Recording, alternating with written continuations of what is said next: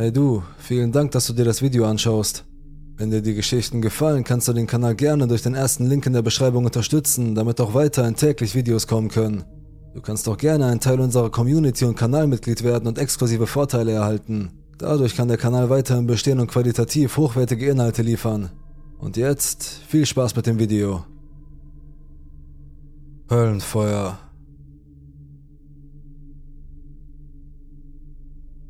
Ich weiß gar nicht, wo ich anfangen soll. Die Frauen in meiner Familie, mich eingeschlossen, haben diesen sechsten Sinn, solange ich denken kann. Wir hatten Träume und Visionen, die wahr geworden sind und auch einige persönliche Begegnungen mit etwas, von dem wir heute glauben, dass es Geister oder eine Art böser Energie sind. Wir sind alle spirituelle Menschen, aber egal wie oft diese Dinge passieren, wir können immer noch nicht begreifen, warum oder wie diese Dinge uns so sehr anziehen. Was ich dir jetzt erzähle, ist, so verrückt es auch klingen mag, eine absolut wahre Geschichte. Außer meiner unmittelbaren Familie weiß niemand davon. Ich spreche nicht darüber, niemals. Es macht mir keinen Spaß, das, was passiert ist, noch einmal zu erleben, aber ich hoffe, dass dies anderen, die diese geistige Gabe haben, helfen wird. Fangen wir an. Ich lebe in einer sehr ländlichen Gegend in einer kleinen Stadt mit vielleicht ein paar tausend Einwohnern. Aber wir sind alle so weit voneinander entfernt und in den Hügeln versteckt, dass man gar nicht merkt, dass hier so viele Menschen leben. Es sei denn, es gibt ein Fest am 4. Juli. Meine Stadt ist nichts Besonderes. Wir haben nicht die modernsten Geschäfte, aber im Großen und Ganzen sind wir alle glücklich und dankbar für das, was wir haben. Die Nachbarschaften waren wie Mini-Gemeinschaften. Wir alle kümmerten uns untereinander und halfen einander. Jeder war mit jedem befreundet und wir kannten alle die Geschäfte des anderen. Es war mitten im Frühling. Morgens und abends war das Wetter herrlich, aber im Laufe des Tages spürte man, wie die Hitze immer mehr zunahm. Als die Hitze zunahm, kam die Familie nach draußen, um sich im hellen Sonnenlicht zu sonnen, während die Kinder lachten und spielten. Dieser Frühlingstag war ein Tag wie jeder andere. Ich stand auf, machte mich für die Uni fertig und ging los, um mir die nächsten acht Stunden lang langweilige Vorlesungen anzuhören. Ich werde nie das Gefühl vergessen, das ich hatte, als ich da saß und träumte und mir wünschte, die Zeit würde schneller vergehen. Nur für diesen einen Tag. Dieser kleine Hoffnungsschimmer sickerte in mein Gehirn, als die Uhr endlich 15 Uhr anzeigte. Zeit nach Hause zu gehen, Gott sei Dank, dachte ich mir, als die 15 Uhr Glocke an meine Ohren klopfte. Ich eilte nach Hause, wie immer, obwohl ich weiß, dass das Einzige, worauf ich zustürme, ein Berg von Hausaufgaben ist. Es ist, als ob mein Verstand mir einen Streich spielt und mich glauben lässt, dass es eine entspannende Belohnung für den Tag ist, wenn ich nicht in der Schule bin, sondern zu Hause. Und das, obwohl es keine wirkliche Entspannung gab, sondern nur mehr Stress in einer angenehmen Umgebung. Ich schlage mich durch die vielen Seiten und löse jede Aufgabe mit einer gewissen Skepsis und Zweifel an meiner Intelligenz. Aber trotzdem rede ich es mir ein und schaffe es. Wie ich mich versehe, zeigt die Uhr 20 Uhr an. Zeit zum Essen und Duschen, dann kann ich mich zum ersten Mal heute ausruhen. Ich erledige diese beiden verbleibenden Aufgaben und hüpfe fröhlich in mein Schlafzimmer. Ich schlüpfe in ein beliebiges, großes T-Shirt, das ich finden kann, springe in mein großes rosa Bett und lasse mich von den weichen Kissen und der kuscheligen Decke einhüllen, während ich langsam in die Matratze sinke. Ich gehöre zu den Menschen, die sich sehr leicht wecken lassen. Ich mache keine Witze, eine Maus könnte piepsen und würde mich wecken. Als ich also spürte, dass sich meine Augenlider zu schließen versuchten, nutzte ich das voll aus. Ich legte mich ins Bett, machte es mir bequem und schlief sofort ein. Die folgenden Ereignisse sind, gelinde gesagt, fragwürdig. Ich habe bis heute keine Ahnung, warum Gott mir gezeigt hat, was er tat. Ich habe mich sogar gefragt, ob es Gott war, der mir das gezeigt hat, oder ob es das Werk des Teufels war. In der Sekunde, in der sich meine Augenlider schließen, schlafe ich nicht bei meinem gemütlichen Bett. Ich sitze auf dem Beifahrersitz eines kleinen schwarzen Trucks, eines S10. Ein Truck, den ich noch nie zuvor gesehen habe, geschweige denn gefahren bin. Und mir ist heiß. Mir ist so heiß. Ich spüre sofort, wie mir der Schweiß in Strömen über Gesicht und Brust läuft. Mein ehemals bequemes T-Shirt ist bereits schweißgetränkt und klebt an meinem Körper. Es ist, als wäre mein Körper schon viel länger hier, als es meinem Verstand bewusst war. Die Hitze versetzt meinen Geist sofort in Aufruhr. Aufdringliche Gedanken rasen durch jede Spalte meines Gehirns, während mein Atem flach wird, als ob meine Lungen nicht in der Lage wären, die kochende Luft einzuatmen. Verzweifelt schaue ich mich im schwarzen Innenraum des Wagens um und versuche, den Türgriff zu finden, um auszusteigen, aber es gibt keinen. Da bemerke ich, dass ich nicht nur auf dem Beifahrersitz sitze, sondern dass sich der Wagen auch noch bewegt. Ich schaue zum Fahrersitz hinüber und sehe eine große, schwarze, verschwommene Gestalt, die wie die Umrisse einer Person aussieht. Es sieht aus wie diese schwarzen Pixel, die sich ständig bewegen, dabei aber den Umriss nicht aus den Augen verlieren. Und sie fährt diesen Truck. Ich konnte mich zu diesem Zeitpunkt auf nichts anderes konzentrieren als auf das Wesen selbst. Die dunklen Partikel wirbelten unkontrolliert durch den Umriss einer Person und ahmten normale menschliche Bewegungen nach, wie man sie beim Fahren machen würde. Ich konnte sehen, wie sich die schwarzen Partikel um das Lenkrad schlängelten, das sich in die Richtung bewegte, in die die Entität es wollte. Völliges Entsetzen überzieht jedes Glied meines Körpers, als ich versuche, mich auf diese Partikel zu konzentrieren, aber es gelingt mir einfach nicht. So sehr ich mich auch bemühte, dieses Ding blieb so verschwommen, dass ich nur die verstreuten Umrisse einer Person sehen konnte, die etwas größer war als ich. Als ich den Umriss mit großer Verwirrung anstarrte, überkam ich plötzlich Gefühle von Nostalgie und Trauer, aber ich hatte keine Angst mehr, zumindest nicht vor diesem Wesen. Bevor ich mich überhaupt fragen kann, warum ich diese Gefühle empfinde, werden sie in wenigen Millisekunden brutal weggerissen.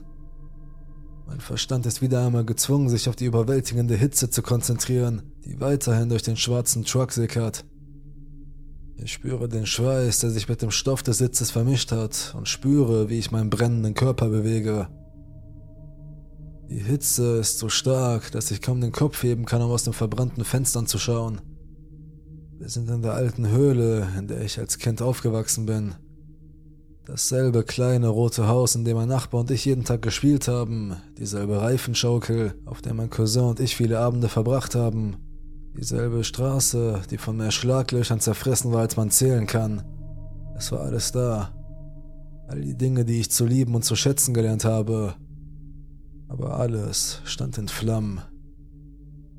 Die Bäume leuchteten hellgelb, so hell, dass man die Vibration der intensiven Flammen spüren konnte, wenn man sie nur ansah. Das Gras wiegte sich in leuchtenden Gelb- und Orangetönen, während das Feuer jeden Zentimeter dieser Welt verzerrte. Der Himmel war von riesigen, dunklen Wolken aus schwarzem Rauch bedeckt, die nicht nachzulassen schienen. Sogar die Straße wurde von diesen außergewöhnlichen Flammen verschlungen, als würden wir auf magische Weise über geschmolzene Lava fahren, und doch konnte ich jedes Schlaglauch spüren, über das der Truck fuhr. Tränen füllen meine Augen, und für einen Moment vergesse ich, dass sich mein Körper anfühlt, als würde er gerade verbrannt. Aber dann höre ich die Schreie. Schreie, die aus dem Feuer kamen. Diese hohen Schreie waren die der Agonie und Verzweiflung. Sowas vergisst man nie. Schreie, die einem das Blut in den Adern gefrieren lassen und den Magen umdrehen. Schreie, die so markant sind, dass man ihren Schmerz spüren kann. Mein Körper verkrampft sich unkontrolliert und ich werde von einem unermesslichen Gefühl der Trauer erfüllt. Ich kann nicht mehr sprechen oder mich bewegen, ich bin wie erstarrt. Ich muss mit ansehen, wie die schönsten Erinnerungen an meine Kindheit und die Menschen, die ich liebe, dieser Welt aus Feuer zu Asche verbrennen. Die schwarze Gestalt fährt uns immer weiter in meine alte Höhle, die jetzt in lodernde Flammen und Schreie der Qual getaucht ist, während ich mit dem Sitz verschmolzen bin, unfähig mich zu bewegen oder zu schreien. Das geht eine gefühlte Ewigkeit so weiter. Wie komme ich hier raus? Das waren die einzigen Gedanken, die ich aufbringen konnte. Plötzlich drehte sich die schwarze Gestalt zu mir um, als ob sie meine Anwesenheit zum ersten Mal bemerken würde und ich werde wachgerüttelt. Ich wache schweißgebadet auf, als käme ich gerade aus der Sauna. Da die Klimaanlage auf 15 Grad eingestellt war und ich wie üblich meinen Ventilator eingeschaltet hatte, wusste ich, dass der Schweiß von den Flammen meines Traumes stammen musste. Ich fing hysterisch an zu weinen und rannte direkt ins Schlafzimmer meiner Mutter. Man muss bedenken, dass ich ein Teenager bin Wegen eines schlechten Traums ins Schlafzimmer meiner Mutter zu rennen, das habe ich seit meiner Kindheit nicht mehr getan. Ich wecke sie verzweifelt auf und versuche den Albtraum, dem ich nur knapp entkommen bin, noch einmal zu erleben. Gerade lange genug, um ihr zu erklären, warum ich solche schreckliche Angst hatte. Als ich den Mund aufmache, scheinen meine Worte zusammenzuschmelzen, als würde ich wie ein Baby brabbeln und keinen Sinn ergeben. Ohne zu verstehen, warum ihre Tochter unkontrolliert weinte, legte Mama sofort ihre liebevollen Arme um mich und begann in demselben süßen Ton zu beten, den sie benutzte, wenn ich als kleines Kind verletzt wurde. Nach ein paar Minuten des Tröstens wird mir klar, dass ich jetzt in Sicherheit bin, und das tröstet mich gerade so weit, dass ich meine Tränen und mein wahlloses Geplapper zurückhalten kann. Der Gedanke, dass sich die nervenaufreibende Nacht ihrem Ende nähert, war ein beruhigendes Gefühl, das mich in den Armen meiner Mutter wieder einschlafen ließ. Diese Erleichterung war jedoch nur von kurzer Dauer. Spulen wir zwei Tage zurück. Wieder ein normaler Tag für mich. Wenigstens habe ich an diesem Tag einen Friseurtermin, auf den ich mich freuen kann. Es ist schön, wenn man sich ein bisschen mehr freut, als nur nach der Schule nach Hause zu gehen. Außerdem ist es eine gute Ablenkung von dem Albtraum, der mich vor zwei Nächten gequält hat. Es war nur ein böser Traum, jetzt ist alles gut, sage ich mir und ignoriere die offensichtliche Verleugnung, die ich empfinde. Ich gehe zum Salon, der zufälligerweise meiner Cousine Laura gehört. Ich stolpere fröhlich in den Salon, setze mich, lächle von einem Ort zum anderen und bin einfach nur froh, einen kleinen Tapetenwechsel zu haben. Laura und ich beginnen mit den üblichen netten Formalitäten. Wie geht's dir? Wie war dein Tag? Und so weiter. Zwei Sekunden lang herrscht Schweigen, bevor sie seufzt und sagt: Hast du das von Ben gehört? Ben ist auch unser Cousin. Ich bin mit ihm und seiner Schwester aufgewachsen, als ich noch ein Kind war. Damals war unsere ganze Nachbarschaft sehr gut vernetzt und eng verbunden. Allerdings hatte ich Ben seit vielen Jahren nicht mehr gesehen. Als ich in der fünften Klasse war, zogen wir aus der Nachbarschaft weg und Ben und ich verloren den Kontakt. Sobald Laura Ben sagte, wurden meine Gedanken von Erinnerungen an meine Kindheit überflutet. Die Tage schienen wie im Flug zu vergehen. Auf Hügel klettern, auf Reifen schaukeln, durch den Bach warten. Mein Körper fühlte sich warm an, während die Nostalgie jeden meiner Gedanken erfüllte.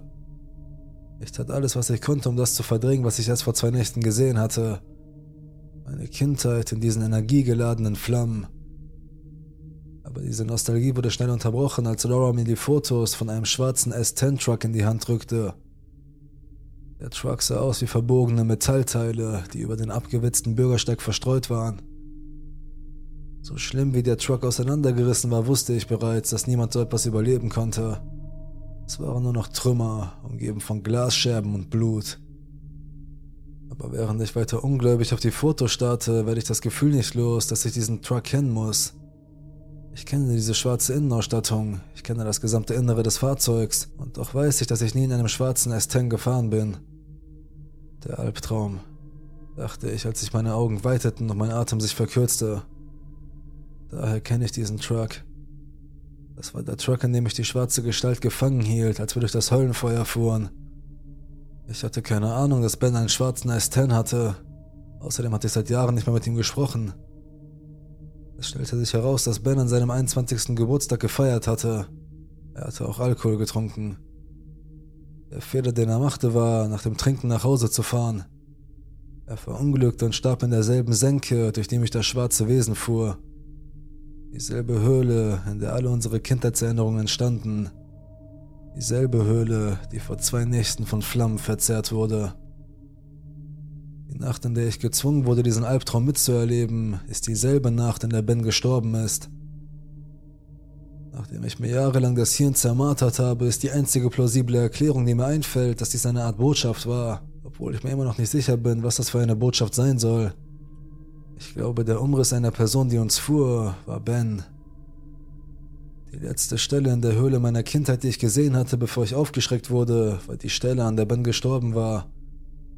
Es ist fast so, als wäre ich mit ihm im Truck gewesen, als er in dieser Nacht fuhr. Ich wurde energisch in die Realität zurückgeschleudert, als er einen Unfall hatte und starb. Vielleicht konnte er deshalb meine Anwesenheit bis zum Schluss nicht spüren. Ich verstehe es einfach nicht. Und ich bin mir nicht sicher, ob ich es jemals verstehen werde. Ich habe immer noch so viele Fragen. Fragen, die an meiner Seele nagen und die Lücken vertiefen, die diese mysteriösen Flammen zwangsweise aufgerissen haben. Hätte ich mich mehr auf meinen Albtraum konzentrieren sollen. Warum war ich diejenige, die dies erlebte? Warum ich? Was hätte ich anders machen sollen? Und die Frage, die meine Seele immer noch mit Gefahr füllt. Hätte ich sein Leben retten können?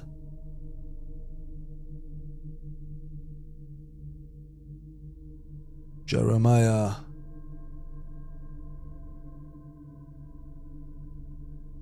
Diese Geschichte verfolgt meine Familie seit vier Generationen. Als kleiner Junge habe ich meine Urgroßeltern häufig besucht. Mein Urgroßvater war ein großer Mann mit dem Sinn für Humor eines Teenagers. Trotz unseres offensichtlichen Altersunterschieds fühlten wir uns sehr verbunden. Eines Tages ließen meine Großeltern mich bei ihm und die Luft in seinem Haus war an diesem Tag anders. Er war düsterer, saß in seinem Schaukelstuhl und wirkte fast gefühllos. Ich war jung, aber ich wusste, dass ihn etwas beunruhigte und ich musste einfach wissen, was. Ohne nachzudenken, fragte ich ihn ziemlich unverblümt. Was hat dich denn so aufgeregt, alter Mann? Normalerweise nannte ich ihn scherzhaft alter Mann und ein Teil von mir hoffte, dass der verbale Seitenhieb die Stimmung aufhellen würde. Glücklicherweise schien ihn das aus einem geistigen Ozean zu reißen, in dem er gerade grübelte. Er grinste mich an und sagte mit ziemlich leiser Stimme, Würdest du mich für verrückt halten, wenn ich dir eine Geistergeschichte erzähle? Das war so seltsam und untypisch für ihn, dass ich fast einen Schritt zurücktrat.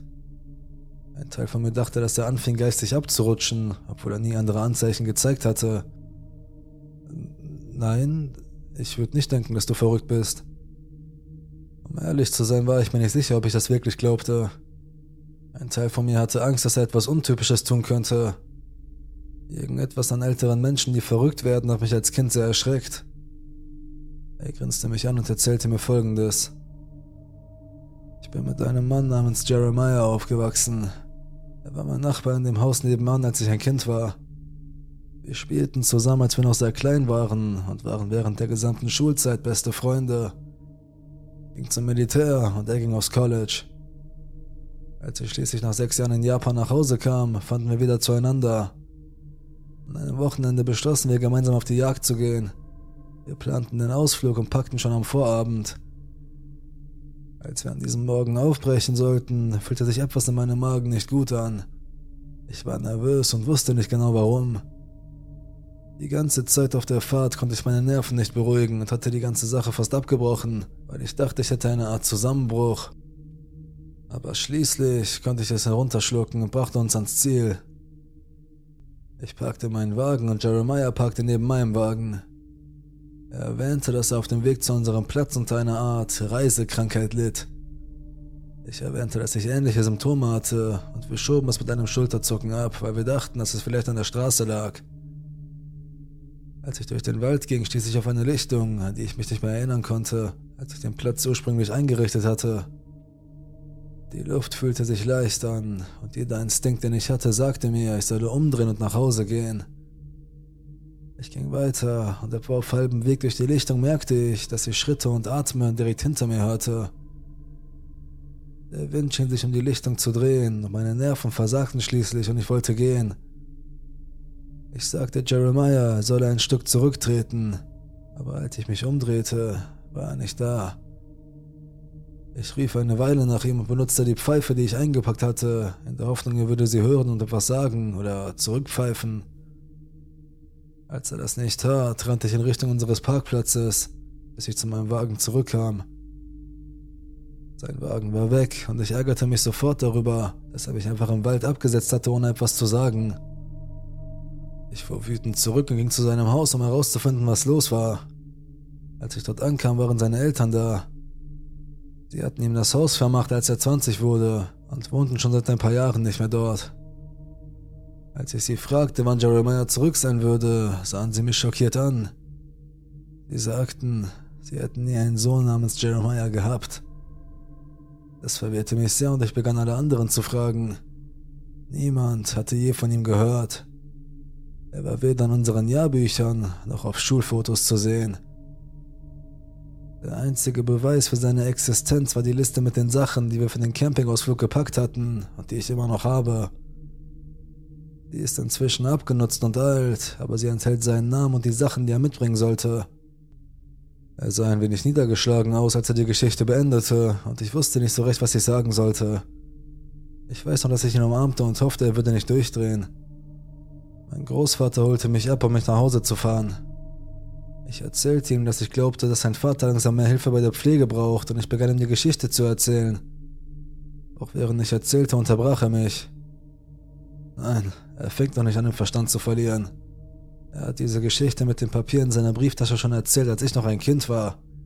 Er hat sie auch deinem Vater erzählt, als er noch ein Kind war. Ich glaube ihm das. Oder zumindest, dass er es wirklich glaubt. Ich wusste nicht, wie ich das aufnehmen sollte. Mein Großvater glaubte nicht an Geister, Außerirdische oder irgendwelche Wesen. Ich denke immer noch manchmal daran, seitdem mein Großvater gestorben ist und ich immer noch die Packliste für den Jagdausflug habe, auf den er und Jeremiah gehen sollten. Da steht tatsächlich sein Name.